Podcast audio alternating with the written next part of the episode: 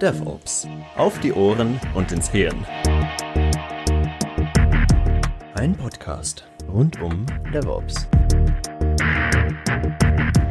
Von Dirk Söllner.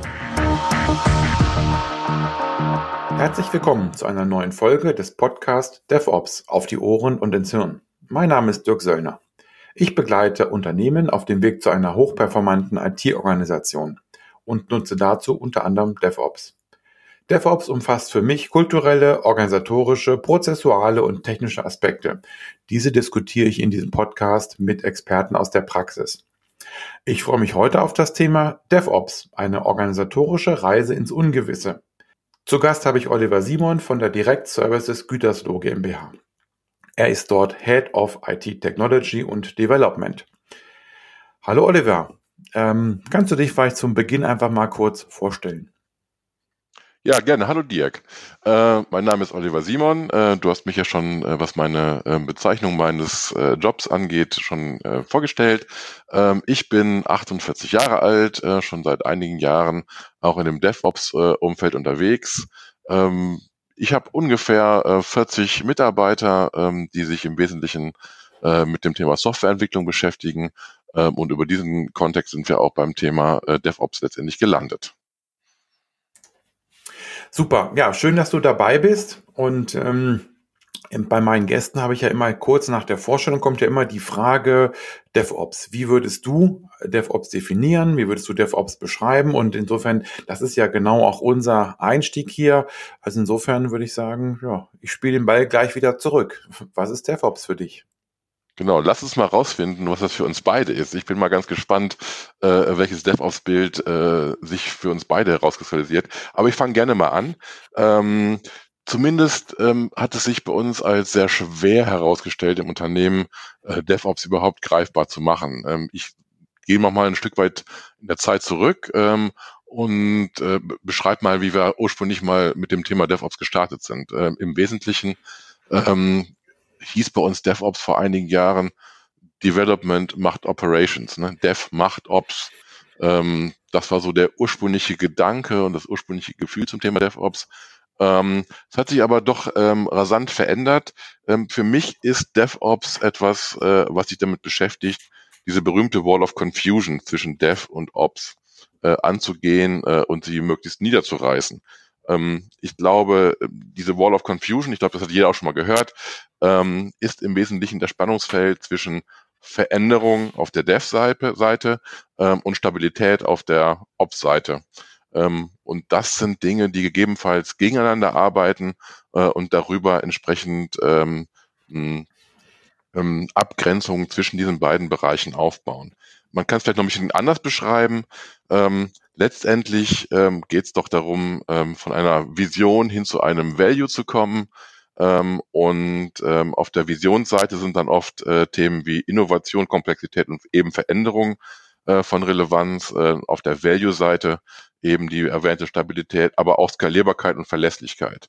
Und wie kommt man von einem zum anderen, ähm, sind im Wesentlichen ähm, Dinge, die meines Erachtens das im DevOps-Konstrukt. Ich wollte mal ganz kurz einhaken, weil du hast eben so zwei Sachen angesprochen, die finde ich sehr, sehr interessant. Erstens ähm, hast du gesagt, Dev macht Ops. Und meine Erfahrung ist, dass häufig ich sag mal, echte Entwickler, was auch immer echte Entwickler sind, aber die Entwickler, die ich treffe, die sind häufig nicht drauf erpicht, Ops zu machen. Weil Ops heißt ja, wenn ich es ein bisschen weiter fasse, ja nicht nur irgendwo einen Server aufsetzen, das geht ja vielleicht noch, aber Ops heißt ja auch ähm, Störungsbeseitigung, Ops heißt vielleicht auch Verfügbarkeit, also im Sinne von ähm, Erreichbarkeit, 24-7 und so weiter. Also wenn ich die Ops-Tätigkeiten ein bisschen weiter fasse, sind das manchmal Dinge, die äh, Devs nicht machen wollen. Ja, das ist sicherlich ähm, auf der einen Seite wahr.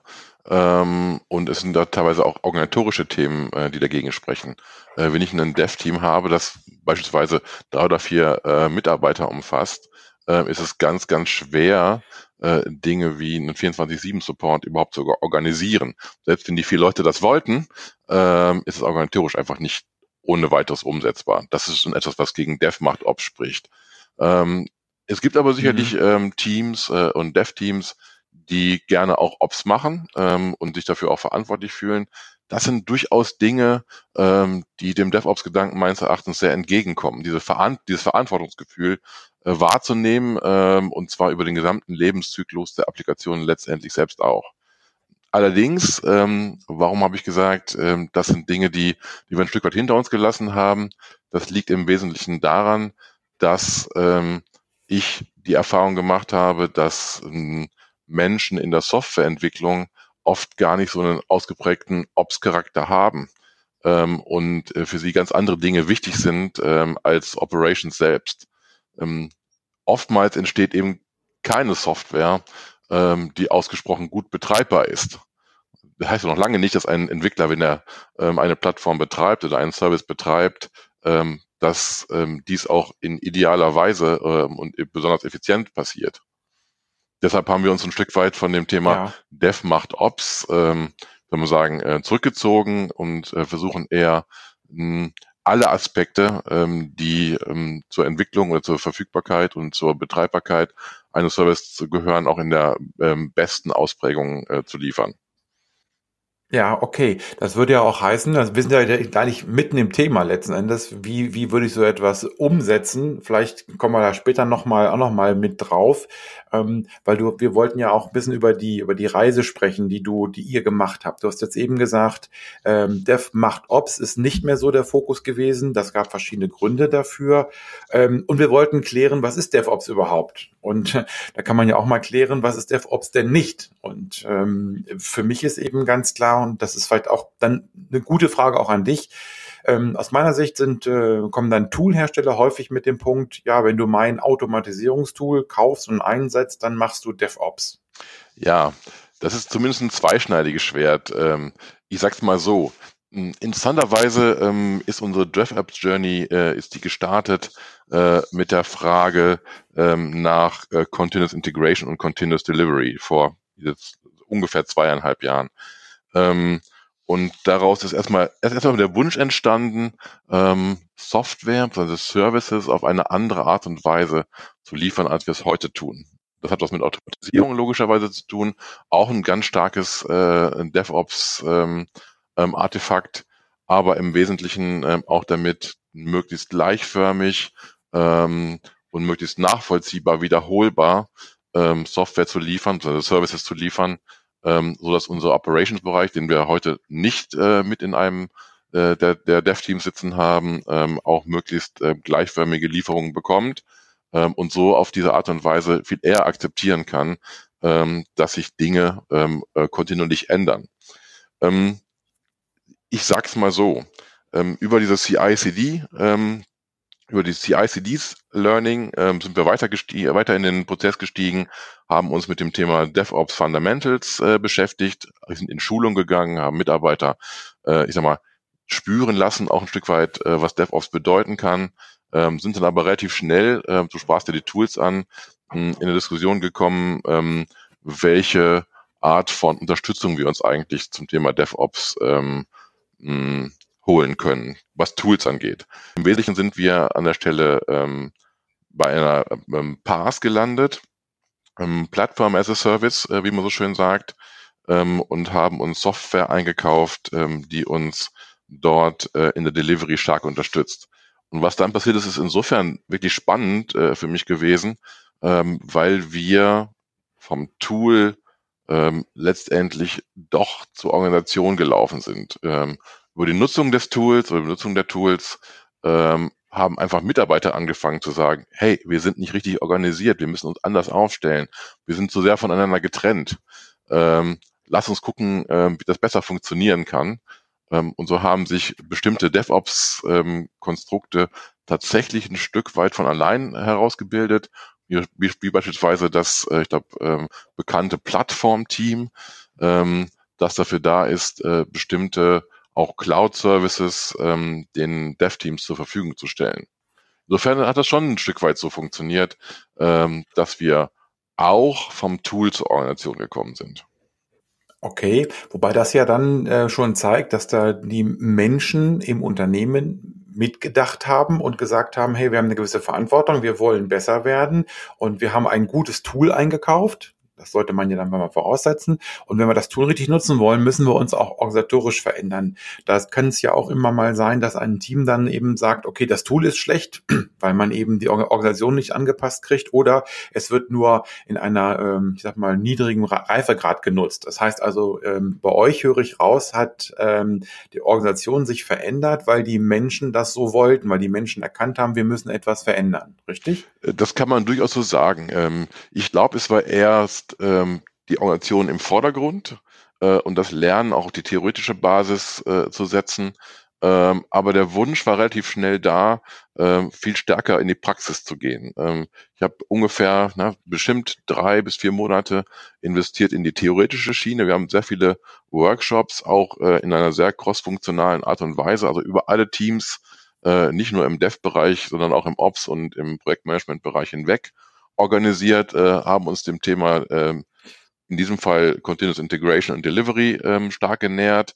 Ähm, und irgendwann gab es in diesen Workshops einfach den Wunsch zu sagen, lass uns nicht weiter theoretisieren, lass uns einfach so konkret werden, dass wir auch selbst was damit aktiv anfangen können.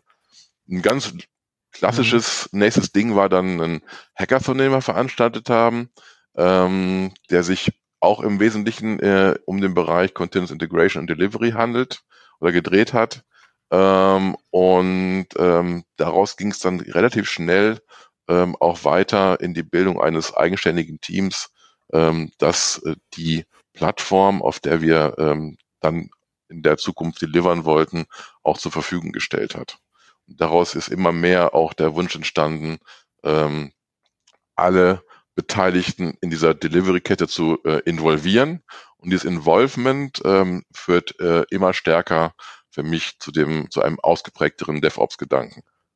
Da sind wir aber auch noch ganz am Anfang, muss man immer dazu sagen. Ähm, das ist etwas, was ich, glaube ich, einfach entwickeln muss und äh, was sich aber am besten entwickelt, äh, wenn es von den Mitarbeitern kommt äh, und äh, als Organisationsform künstlich aufgepropft wird. Ja, naja, klar, dass man eben nicht Leute mitnimmt oder abholt, sondern dass man Leute beteiligt und ja, ähm, die besten Ideen kommen dann, denke ich, genau aus dem, aus dem Umfeld. Ähm, ich habe vorhin so einen Satz bei dir rausgehört, da wollte ich nochmal nachfragen. Ich habe verstanden, dass ihr nicht DevOps-Teams habt, die, also wo also quasi Dev und Ops ähm, als Aufgabe zusammen in einem Team wahrgenommen wird. Ist das richtig? Das ist im Prinzip, ich sag mal, zu einem gewissen Prozentsatz auf jeden Fall richtig. Ähm, wir haben durchaus auch ähm, Teams, die Operations auch mitmachen als Development Teams. Ähm, ich halte das, diesen Ansatz aber nicht unbedingt für äh, zielführend, ähm, aus den vorhin schon erwähnten Gründen. Äh, mit kleineren Teams kann man bestimmte Funktionalitäten oder bestimmte Services eigentlich gar nicht liefern, äh, wenn man sich so aufstellt. Ähm, auf der anderen Seite ähm, glaube ich, dass Developer ähm, an sich ähm, nicht besonders gute, ähm, ich sag mal, Skills haben, was den Betrieb grundsätzlich angeht. Also Software so zu bauen, ähm, dass sie auch ideal betreibbar ist. So holen wir uns dann in der Regel lieber äh, die Expertise dazu hinein in Teams äh, und versuchen auf der Basis äh, eine möglichst gut betreibbare Software zu liefern, ähm, die aber dann nicht direkt durch die Dev-Teams, sondern DevOps-Teams, wenn man so möchte, betrieben werden. Mhm, okay. Genau, sondern es gibt ein weiteres Team, das das entsprechend tut mhm. ähm, und darüber entsprechend auch beispielsweise äh, Services wie 24 mal 7 zur Verfügung stellen kann. Ja, äh, okay, das ist, ist auch klar. Ich höre auch häufig, dass man einfach auch über die Kostenseite kommt, dass man sagt, ich habe äh, teure Entwickler und die müssen nicht 24-7 quasi bezahlt werden. Also egal wie du es organisierst, das äh, führt ja dann äh, oder können, kann ja auch zu erhöhten Kosten führen. Und man will ja die teuren Entwickler vielleicht auch nicht in die preiswerten oder preiswert abrechenbaren Betriebstätigkeiten stecken. Oder ist das für euch kein Thema? Ähm, Kosten sind immer ein Thema, äh, würde ich mal behaupten. Ähm, das ist ja gar keine Frage. Äh, auf der anderen Seite äh, muss man sich immer vor Augen halten, äh, was DevOps eigentlich erreichen möchte. Ähm, für mich muss man, möchte man gerne durch DevOps so etwas wie ähm, eine zentrale Verantwortlichkeit erzeugen. Ähm, also sprich Menschen äh, mit einem Produkt, mit einem Service identifizieren ähm, und sie auch dazu bewegen, ähm, so viel Verantwortungsgefühl und so viel auch Lust auf dieses Thema zu erzeugen, ähm, dass es in idealer Weise entwickelt und betrieben äh, werden kann über den gesamten Lebenszyklus. Ähm, das ist, glaube ich, auch der Grund, äh, warum man ähm, ich sag mal, bestimmte andere Teams bildet, wie, wie beispielsweise ein Plattformteam, ähm, das bestimmte Leistungen halt dem DevOps-Team zur Verfügung stellt. Ähm, Grund ist letztendlich, ähm, dass man gar nicht möchte, äh, dass sich Verantwortung über mehrere Instanzen, über mehrere Silos hinweg erstreckt. Ähm, das, was man doch erlebt hat, und das ist vielleicht auch die Frage, warum überhaupt DevOps, ähm, das ist doch die Erfahrung aus der Vergangenheit, dass äh, wenn man äh, in sehr effizienter Art und Weise in Silos arbeitet, ähm, dass dann Verantwortlichkeit für sein Produkt eher nachlässt, ähm, weil man eher nur Teil einer längeren Kette ist ähm, und das, das Ganze und das Große und Ganze letztendlich gar nicht mehr so richtig sieht. Also ich würde da mal einhaken, du hast es so nett gesagt, Verantwortlichkeit lässt nach. Meine Wahrnehmung ist, wenn ich Silos habe, wenn ich lange Prozessketten habe, die in unterschiedlichen Abteilungen durchgeführt werden, dann habe ich eigentlich gar keine Verantwortlichkeit mehr für ein Produkt oder für einen Kunden. Dann bin ich nur noch verantwortlich für die Arbeitsschritte, die ich äh, machen muss, von dem Eingang in meinen Prozess bis hin zum Ausgang. Und äh, insofern finde ich, ist das, hast du vorher auch sehr schön gesagt, äh, ich glaube, ein ganz wichtiger Punkt ist, diese Verantwortlichkeit herzustellen. Also auf der einen Seite die organisatorisch zu regeln, also Verantwortung wirklich organisatorisch jemandem zuzuweisen, einem Team oder äh, einer Gruppe von Leuten und die auch dazu befähigen und zu ermächtigen, diese Verantwortlichkeit ja umzusetzen und auch zu spüren und das auch so zu empfinden und nicht die Verantwortung aufzuoktroyieren. Ja, ich glaube, ich glaube tatsächlich, das ist so. Und ähm, insofern ist es immer ein zweischneidiges Schwert, äh, sich anders zu organisieren als sozusagen einem zentralen Team. Ähm, nennen wir es ruhig weiter Dev-Team. Ähm, diese Verantwortung ähm, für alles, alle Gewerke äh, rund um den Service halt ähm, zu geben. Ähm, wenn man das aufbietet, muss man genau wissen, was man tut. Ähm, das hat dann gegebenenfalls kommerzielle Gründe, äh, wie du schon sagst, äh, völlig korrekt ähm, aber eben auch, äh, ich sag mal, Service-Erbringungsgründe. Ne? Ähm, manche Konstellationen lassen sich in einem einzelnen Team einfach gar nicht gut abbilden, ähm, so dass man nach Alternativen suchen muss, wie das denn eigentlich besser geht.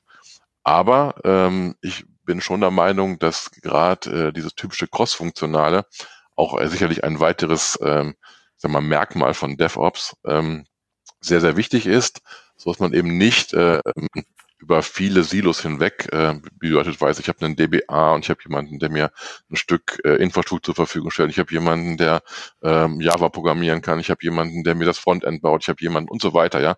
Äh, solche Silos kann man ja äh, beliebig weiter äh, fortführen. Das hat zwar den Vorteil, ähm, dass man in den Silos besonders effizient arbeiten kann, ähm, aber sicherlich der Einzelne äh, für das, den Service oder das Produkt, was ähm, eigentlich zur Verfügung gestellt worden äh, werden soll, gar nicht so richtig mehr ein Gefühl hat äh, und damit äh, entsprechend auch sich immer weniger äh, verantwortlich fühlt für das Endergebnis. Das ist nicht gut. Und das möchte sicherlich DevOps auch äh, verändern und verbessern, ja.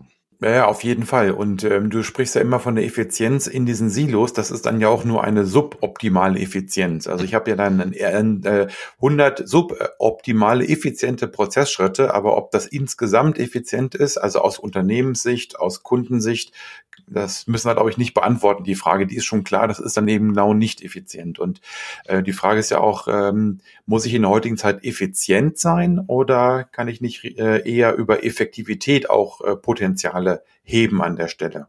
Ja, keine Frage. Ähm, ich ich sage noch was da gerade dazu, weil das ganz so ein Thema für mich ist. Ähm, da verknüpfen sich nämlich auf einmal ähm, bestimmte an, andere Disziplinen äh, mit DevOps, wie beispielsweise Lean an dieser Stelle.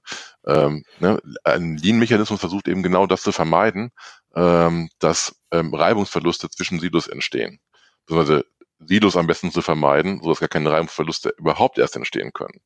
Ähm, das ist ein ganz klassischer Ansatz, äh, den Flow äh, zur, zur ähm, Erzeugung des Produktes äh, möglichst störungsfrei laufen zu lassen äh, und eben genau solche ähm, Aufwände äh, zu vermeiden. Ne? Mhm. Das passt dann ganz gut wieder zu DevOps tatsächlich, ja. Ja, Na, und ich finde in dem Zusammenhang ähm, auch den Blick auf Lean äh, sehr, sehr interessant. Denn wenn ich jetzt DevOps beschreibe in meinen Schulungen, dann sage ich immer, DevOps besteht aus Agilität, also das Thema Agile reinzubringen, das Thema Lean reinzubringen und eben IT-Service Management, also Betriebstätigkeiten. Also DevOps ist da für mich eben kein Framework, sondern eine Philosophie.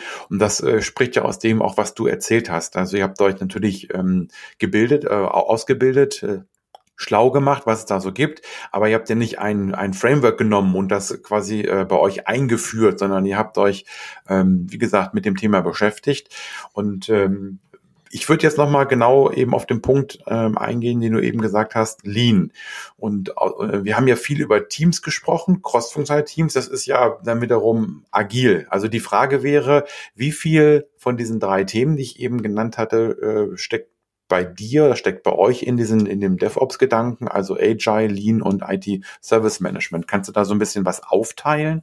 Den ähm, Ansatz zur ent, äh, agilen Entwicklung von Software ähm, hatten wir schon vor einigen Jahren, ähm, auch ganz losgelöst von dem Gedanken äh, zu DevOps, sondern ganz eigenständig äh, in dem Wunsch, ähm, dass wir in einer ich sag mal, sich ständig ähm, komplexer gebenden Welt äh, in der Lage sind, ähm, diese Komplexität auch ähm, in der Softwareentwicklung möglichst gut zu managen äh, und immer noch äh, weiterhin äh, gute Softwareprodukte liefern zu können. Ähm, Agile ist für mich äh, im Fokus immer ähm, das Thema Satisfy the Customer, äh, was sicherlich bei DevOps auch nicht groß anders ist. Ähm, Letztendlich geht es aber darum, in kleineren Einheiten zu liefern ähm, und immer wieder ähm, auf das Feedback des ähm, Kunden, des Product Owners äh, zu achten, es einfließen zu lassen und daraus entsprechende Schlüsse zu ziehen ähm, und die Software ähm, daraus entsprechend zu verändern.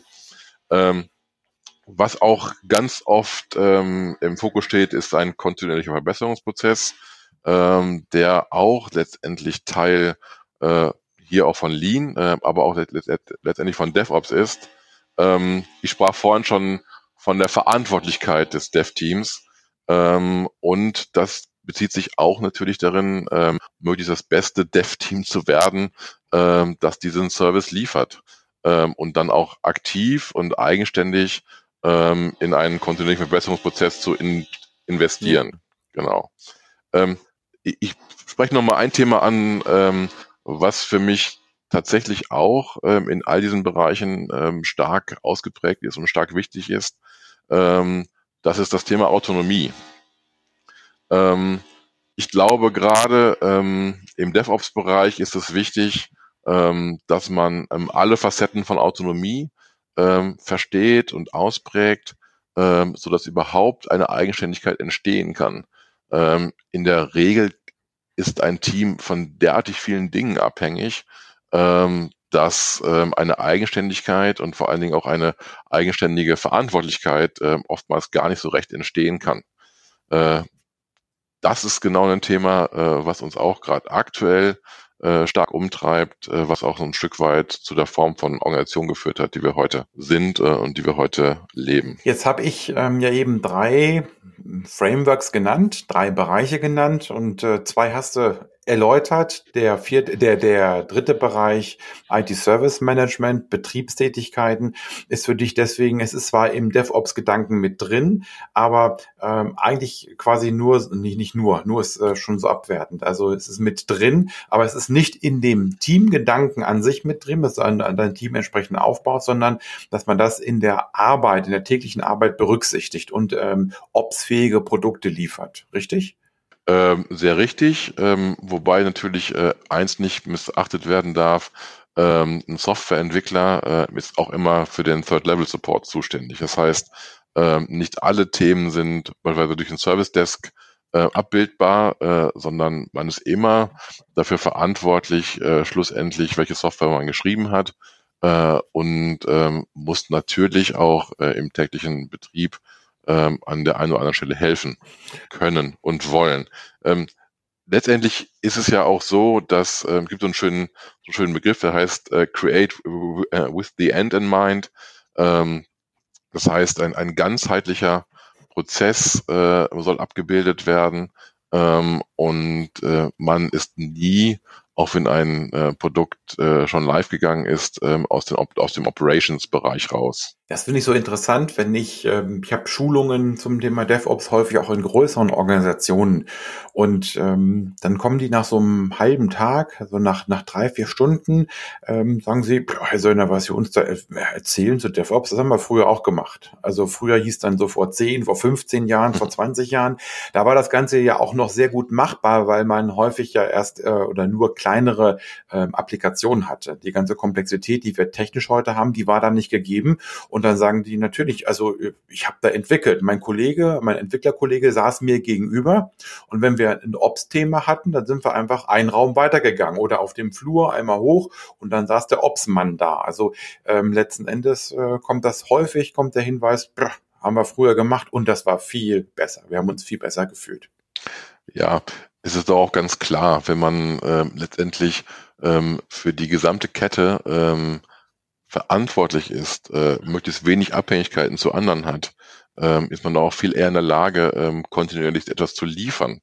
Ähm, Abhängigkeiten, wir waren vorhin bei den Silos äh, ähm, gedanklich, ähm, erzeugen auch immer Reibung ähm, zwischen verschiedenen äh, Schritten in der zur Verfügungstellung von ähm, ähm Software oder Services. Ähm, das ist etwas, was man sicherlich weder mag, ähm, noch ist es besonders gut äh, in der Verfügbarkeit des gesamten Services. Ähm, insofern kann ich gut nachvollziehen, wenn jemand sagt, früher war das war alles besser. Ne? Da haben wir alles aus einer Hand geliefert und das, was wir heute äh, propagieren, ist doch das, äh, was wir früher schon gemacht haben im Wesentlichen. Das stimmt vielleicht sogar äh, in, in gewissen Ansätzen. Äh, nichts ist letztendlich so neu. Ähm, was aber ein Stück weit für mich neu ist, ähm, jetzt kommen wir wieder zu dem Thema Tools, ähm, ist die Unterstützung ähm, in der Delivery als solches, was, was die Verfügbarkeit von Tools angeht, äh, die ja. man in dem Zuge einsetzen kann. Ähm, die Form beispielsweise von Automatisierung oder Automatisierbarkeit ähm, aller Bestandteile eines Services, äh, so wie sie heute machbar ist, ähm, die gab es vor 20 Jahren in der Form einfach nicht.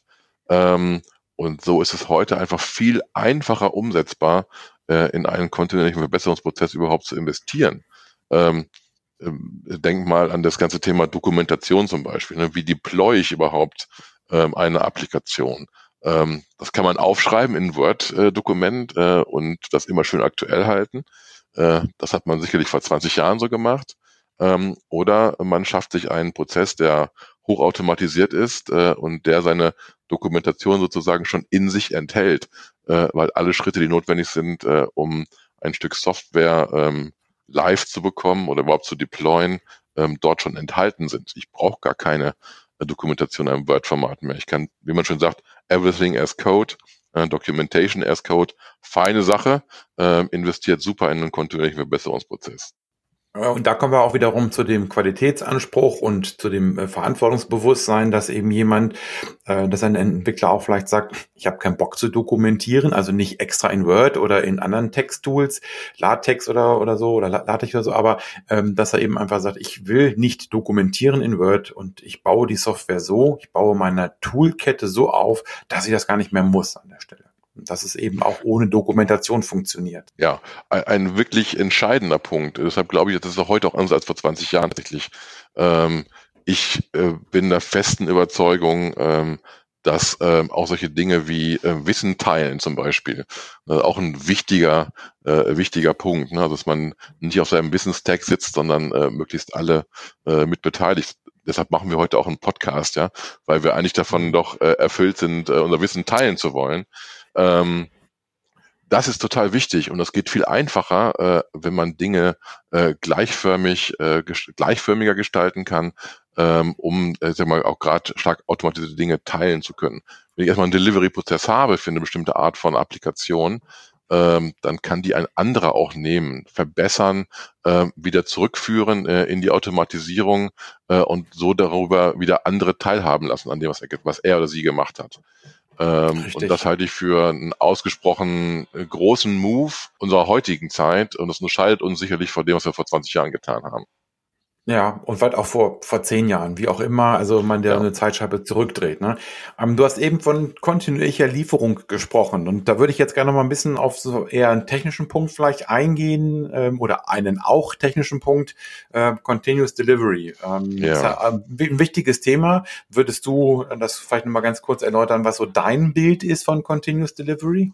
Ja, ich habe da insofern ein etwas spezielles Bild, ähm, weil ähm, ich persönlich für mich die beiden Begrifflichkeiten Continuous Deployment und Continuous Delivery gar nicht voneinander unterscheide.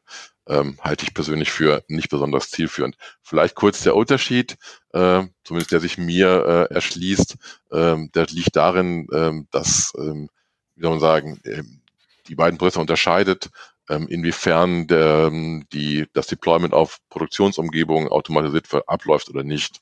Ähm, dafür ist aber der, der Unterschied für mich so gering, ähm, dass es für mich wenig Sinn macht, äh, überhaupt zwei Begrifflichkeiten dafür ähm, anzunehmen. Aber im Wesentlichen geht es darum, ähm, dass man vom am liebsten von der Erfassung der Anforderungen, ja, mhm. bis hin äh, zur Lieferung des gesamten Services auf ein äh, auf eine Produktionsumgebung, die gesamte Kette, äh, Delivery-Kette äh, automatisiert hat.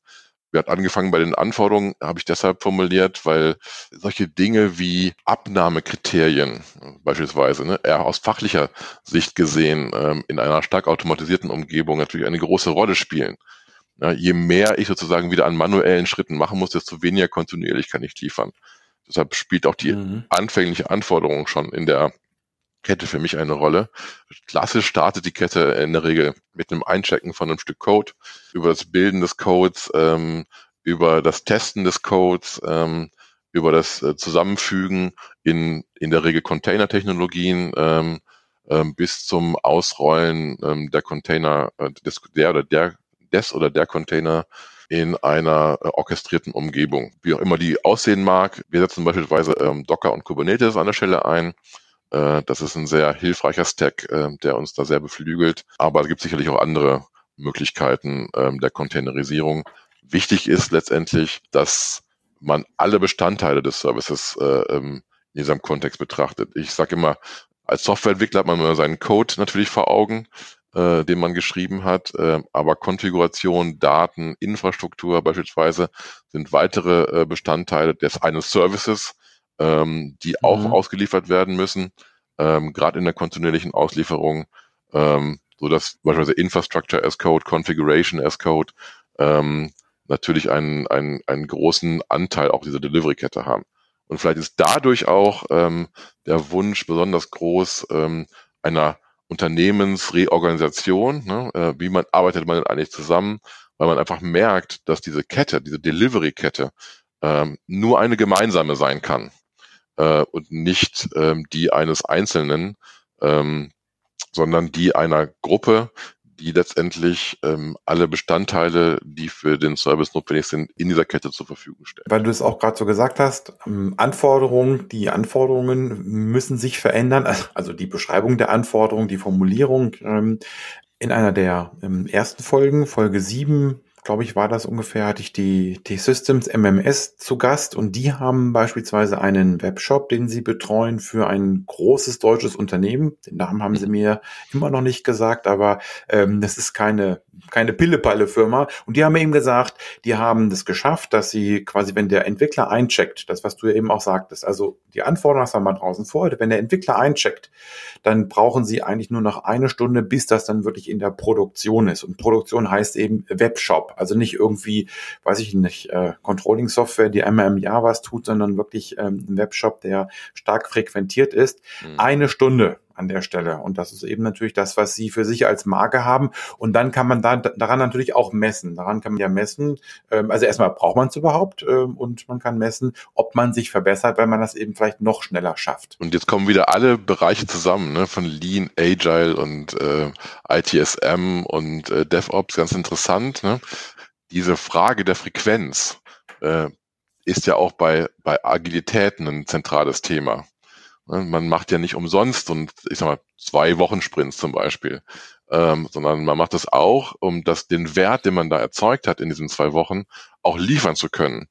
Ähm, dazu braucht man natürlich ähm, auch entsprechend äh, die notwendigen technischen Voraussetzungen, um es überhaupt aus umsetzen zu können.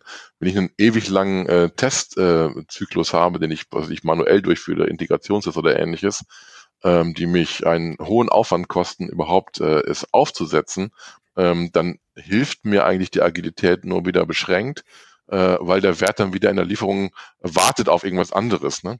Ich muss doch äh, in der Lage sein, ähm, mhm. äh, diesen Wert dann auch zu liefern, wenn ich ihn erzeugt habe.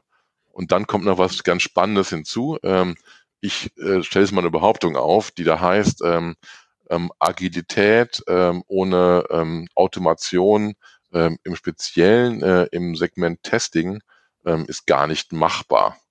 Ne? Stell, stell, dir vor, du hast ähm, einen Wert geliefert nach einem zwei Wochen Sprint, machst einen Sprint danach nach dem anderen äh, und der Ente-Sprint äh, nach meinem ursprünglichen Sprint ähm, zerstört meinen ersten Sprint, ja, weil ich was gemacht habe, äh, was Einfluss hatte auf den Wert, ähm, den ich ursprünglich schon mal geliefert habe. Ja, das, wie stellt man das denn fest? Ne? Dieses typische regressive, äh, diese regressiven Fragen ähm, ähm, spielen doch gerade bei einer kleinteiligen Lieferung eine immer stärkere Rolle. Ne? Und ähm, die Möglichkeit, etwas ähm, auch weiterhin ähm, testen zu können, also auch das, was ich schon geliefert habe, deren dessen Stabilität zu sichern äh, durch weitere Tests, ähm, kann ich doch manuell gar nicht durchführen. Äh, sondern dann brauche ich entsprechend diese starke Automation, ähm, die mir hilft, äh, meinen Wert, den ich geliefert habe, zu erhalten. Richtig. Und die Automation dann aber eben, deswegen ja Continuous Delivery, Richtig. über die gesamte Kette hin. Also eben nicht nur Teilschritte automatisieren, sondern die gesamte Kette im Blick haben an der Stelle.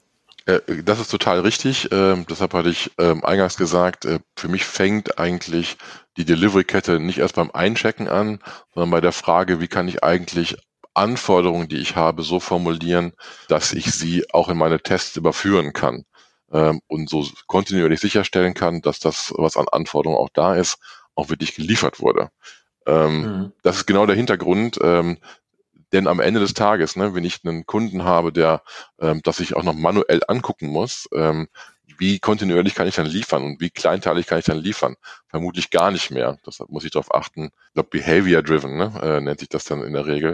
Muss ich dafür sorgen, dass auch Akzeptanzkriterien äh, beispielsweise auch in meine Automatisierung einfließen können. Das ist gar nicht so einfach, ne? aber ähm, ja, ich wollte gerade sagen, dann, dann sind wir bei der riesen Herausforderung, dass dann der Anwender der, der die Anforderungen formuliert, dass der nicht einfach sagen kann, mach mal, und äh, sondern er muss sich wirklich ganz genau überlegen, was er genau haben will. Und dann sind wir schon bei dem nächsten Schritt, äh, dass Dev und Ops nicht nur zusammen müssen, sondern eigentlich muss ich ja den Kunden das Thema Anforderungen da auch mit reinnehmen. Absolut, das, das auch die Agilität hat das schon mit im Bauch. Ne? Ähm, Agilität funktioniert nur dann gut, wenn ich nach äh, meiner Iteration, die ich gemacht habe, äh, nach was ich bei zwei Wochen, einem zwei Wochen Rhythmus beispielsweise, äh, auch in der Lage bin, jemanden zu fragen und ihn zu involvieren und ihn zu fragen, ist das, was ich gemacht habe, das, was du möchtest? Ne? Wenn ich das nicht erreichen kann, ähm, dann kann man mhm. sich durchaus wieder die Frage stellen, wie erfolgreich kann man mit agilen Methoden sein äh, wenn man so einen Feedback-Zyklus äh, gar nicht erst etablieren kann. Ja, das ist für DevOps wichtig, ist es für, ja. für Agile aber im Speziellen wichtig. Ne? Und äh, das führt diese beiden Konzepte äh, entsprechend wieder ganz gut zusammen. Ganz genau. Ja, du hast jetzt eben so einen schönen Über, eine schöne Überleitung ähm, gemacht zu einem Thema, was mir noch wirklich auf den Nägeln brennt, ist das Thema Verbesserung.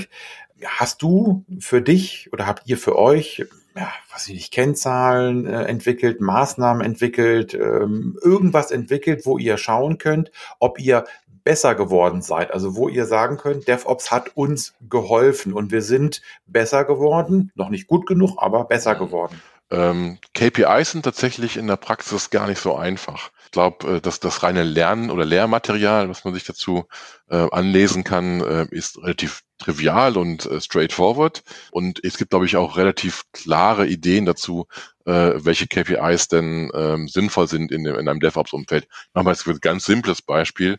Ähm, die Anzahl äh, von Deployments, die man durchführt, ne, ähm, könnte ein könnte ein guter Indikator sein ähm, um zu messen, ähm, in welcher Frequenz man etwas liefert, weil man glaubt, dass eine höhere Frequenz ein, etwas Besseres ist als eine niedrigere Frequenz. Ähm, allerdings äh, sind KPIs insofern ähm, schwierig, ähm, weil sie, äh, ich sag mal, erstmal ein komisches Gefühl im Bauch ähm, der Mitarbeiter äh, erzeugen.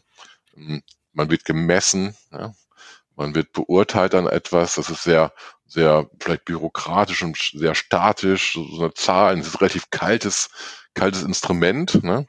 Äh, und man fühlt sich vielleicht als Mitarbeiter gar nicht so sehr ähm, von einer Zahl charakterisiert. Ne? Kann man, glaube ich, kann auch, glaube ich, jeder sofort nachvollziehen, äh, dass das so ist. Ähm, da versuchen wir extrem vorsichtig, ähm, lieber zu sagen, auch da von unten heraus äh, Motivation zu schaffen, ähm, sag mal, sich eine gewisse Guidance auch zu erlegen. Ne? Ich glaube, das ist vielleicht äh, nochmal ein ganz guter Begriff. Ne?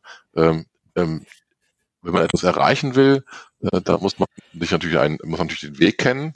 Äh, man braucht aber auch immer gewisse, äh, gewisse Leitplanken, gewisse Guidance, ähm, die einem ermöglicht zu sehen, befinde ich mich immer noch auf dem Weg oder mache ich etwas schlechter als vorher. Ähm, und so würde ich KPIs eher wahrnehmen. Wichtig vielleicht noch zu unterscheiden. Ähm, ähm, KPIs, eine KPI ist nicht, eine KPI ist nicht wie die andere. Ähm, wir unterscheiden da zwischen, zwischen, zwischen Leading-Indikatoren und Lagging-Indikatoren. Geht im Wesentlichen darum, wann man etwas misst. Ne? Man kann etwas messen, äh, das für etwas anderes stehen kann. Also beispielsweise die Frequenz der Deployments habe ich ja eben schon ähm, genannt. Ähm, das sind Indikatoren, die dazu führen können, dass etwas passiert. Das ist ein Indikator in die Zukunft, wenn man so möchte. Man kann natürlich auch hinterher messen, ähm, ob etwas eingetreten ist. Ähm, die die Lagging-Indikatoren, die dann entsprechend ähm, beispielsweise SLAs zum Beispiel überprüfen und sagen, ich habe ein SLA in einem Vertrag vereinbart ich prüfe jetzt, ob ich das auch wirklich geschafft habe. Das ist aber ein, eine Betrachtung im Nachhinein. Ne? Wenn ich eine Guidance haben will, investiere ich eigentlich eher in äh, Leading-Indikatoren, äh, die mir ermöglichen zu sehen, dass ich mich auf ein Ziel zubewege.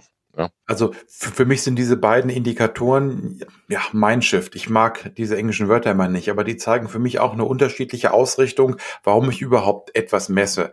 Denn wenn ich jetzt im Rückblick messe, dann messe ich ja nicht, um mich zu verbessern. Also klar, ich könnte das nutzen, aber der primäre Zweck ist dann häufig da, äh, ich sag mal, Rechtfertigung oder Vertrag ist erfüllt. Ähm, das hilft dem Kunden ja aber, gut, es hilft ihm schon, wenn er weiß, der Vertrag ist erfüllt worden, keine Frage. Ähm, aber wenn ich eben kontinuierliche Verbesserung erreichen will, wenn ich mich verbessern möchte, und das will ein Kunde ja garantiert auch, ähm, dann muss ich mehr in andere Indikatoren schauen. Und wie du sagtest, das ist wahnsinnig schwierig, ähm, einfach anders zu messen, andere Dinge zu messen und daraus abzuleiten, was können wir denn für die Zukunft verbessern an der Stelle. Also ich glaube, dass das Thema dieser beiden Arten der Indikatoren ähm, ja, ich glaube, es wird, also ist mein Eindruck aus den Schulungen heraus, ich glaube, der, der Punkt aus diesen beiden Indikatoren, der wird noch nicht so gesehen in der Praxis. Die meisten sind noch dabei, ähm, eher lagging zu messen, also rückblickend, eben wahrscheinlich auch aus, aus, äh, aus der Historie heraus, aus Verträgen und so weiter. Und ich glaube, wenn man es schafft, ähm, auch Leading Indicators zu etablieren, ähm, dann guckt man mehr nach vorne und dann kommt man auch mehr in so eine kontinuierliche Entwicklung oder Verbesserung. Ja. Und das ist auch gar nicht so schwer, ähm, was die Tools wiederum angeht. Wenn man beispielsweise in die statische Code-Analyse guckt, ähm, dann ähm, gibt es so, so klassische Dinge wie beispielsweise Testabdeckung. Ne? Also wie viel, wie viel Zeilen Code decke ich überhaupt mit meinen, mit meinen, in diesem Fall Unit-Tests überhaupt ab? Ähm, das sind für mich auch letztendlich Leading-Indikatoren, ähm, die indizieren sollen, äh, inwiefern denn meine Software gewissen Qualitätsansprüchen ähm, genügen könnte. Ja? Mhm. Ähm, und mir helfen, ähm, letztendlich das, was für mich wichtig ist, nämlich meine automatisierten Tests äh, mit bestimmten, wenn man mit bestimmten Grundlage zu unterfüttern.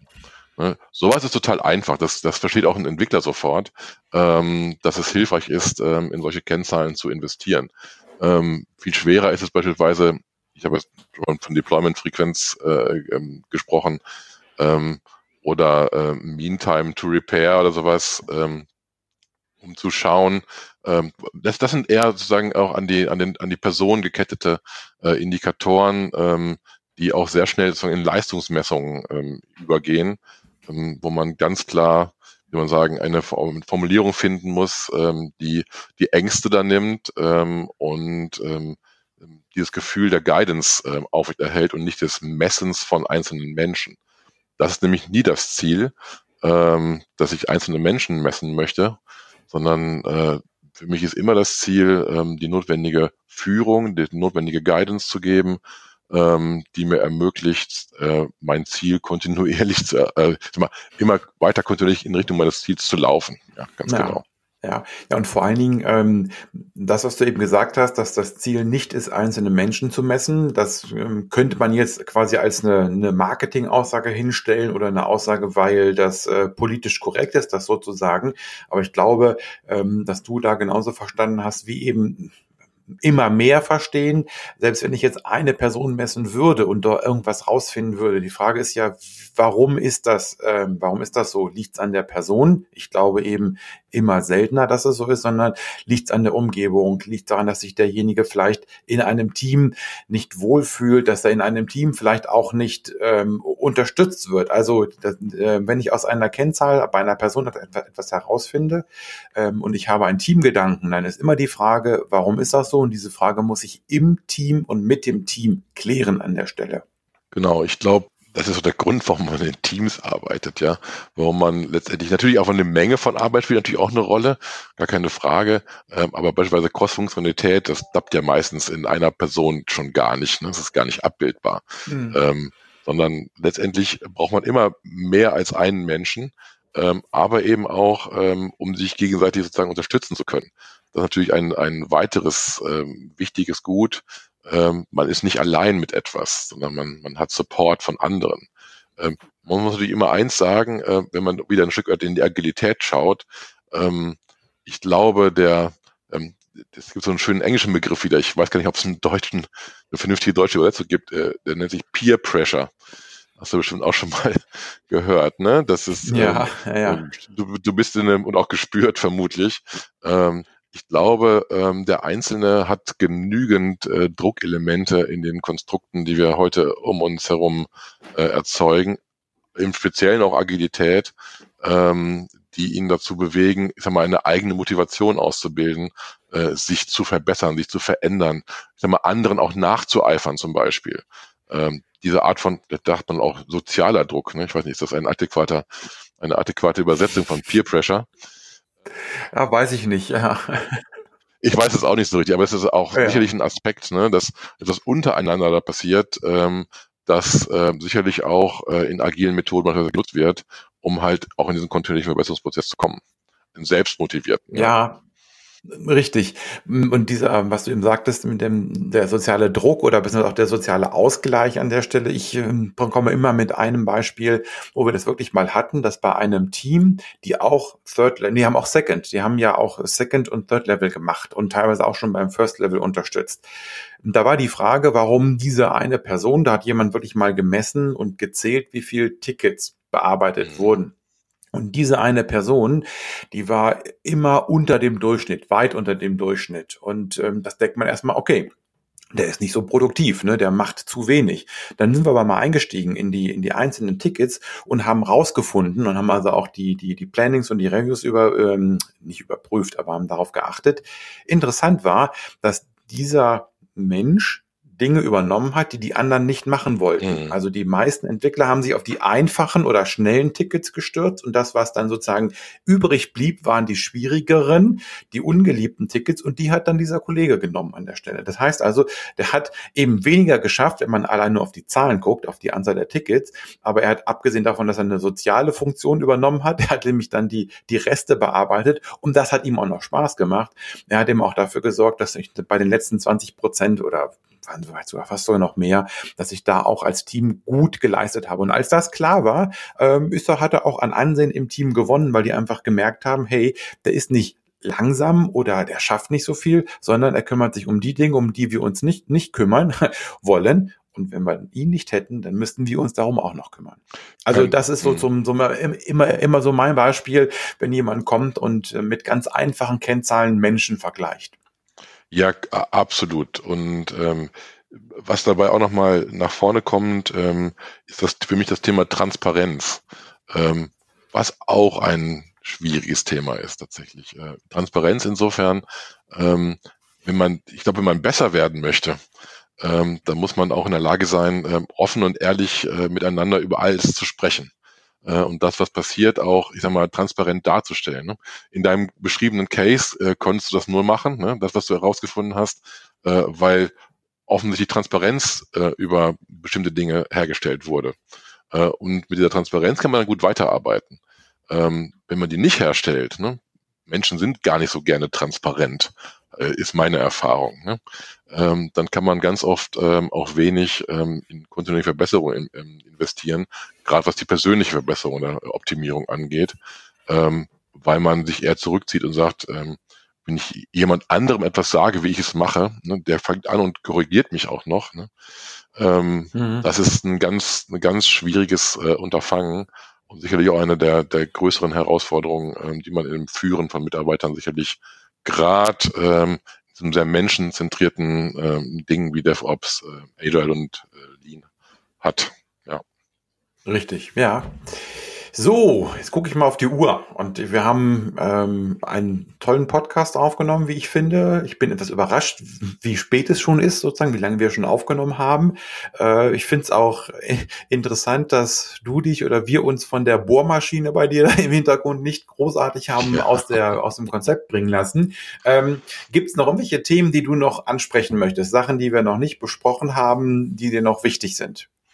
Also es gibt bestimmt äh, noch Dutzende äh, von Dingen, äh, die man ansprechen könnte. Ähm, vielleicht ein wichtiger Punkt für mich ist, ähm, dass ähm, auf diesem Weg hin zu DevOps oder Agile oder Autonomie, was auch immer da jetzt im, im Vordergrund steht, ähm, braucht man ähm, Zeit für die Mitarbeiter.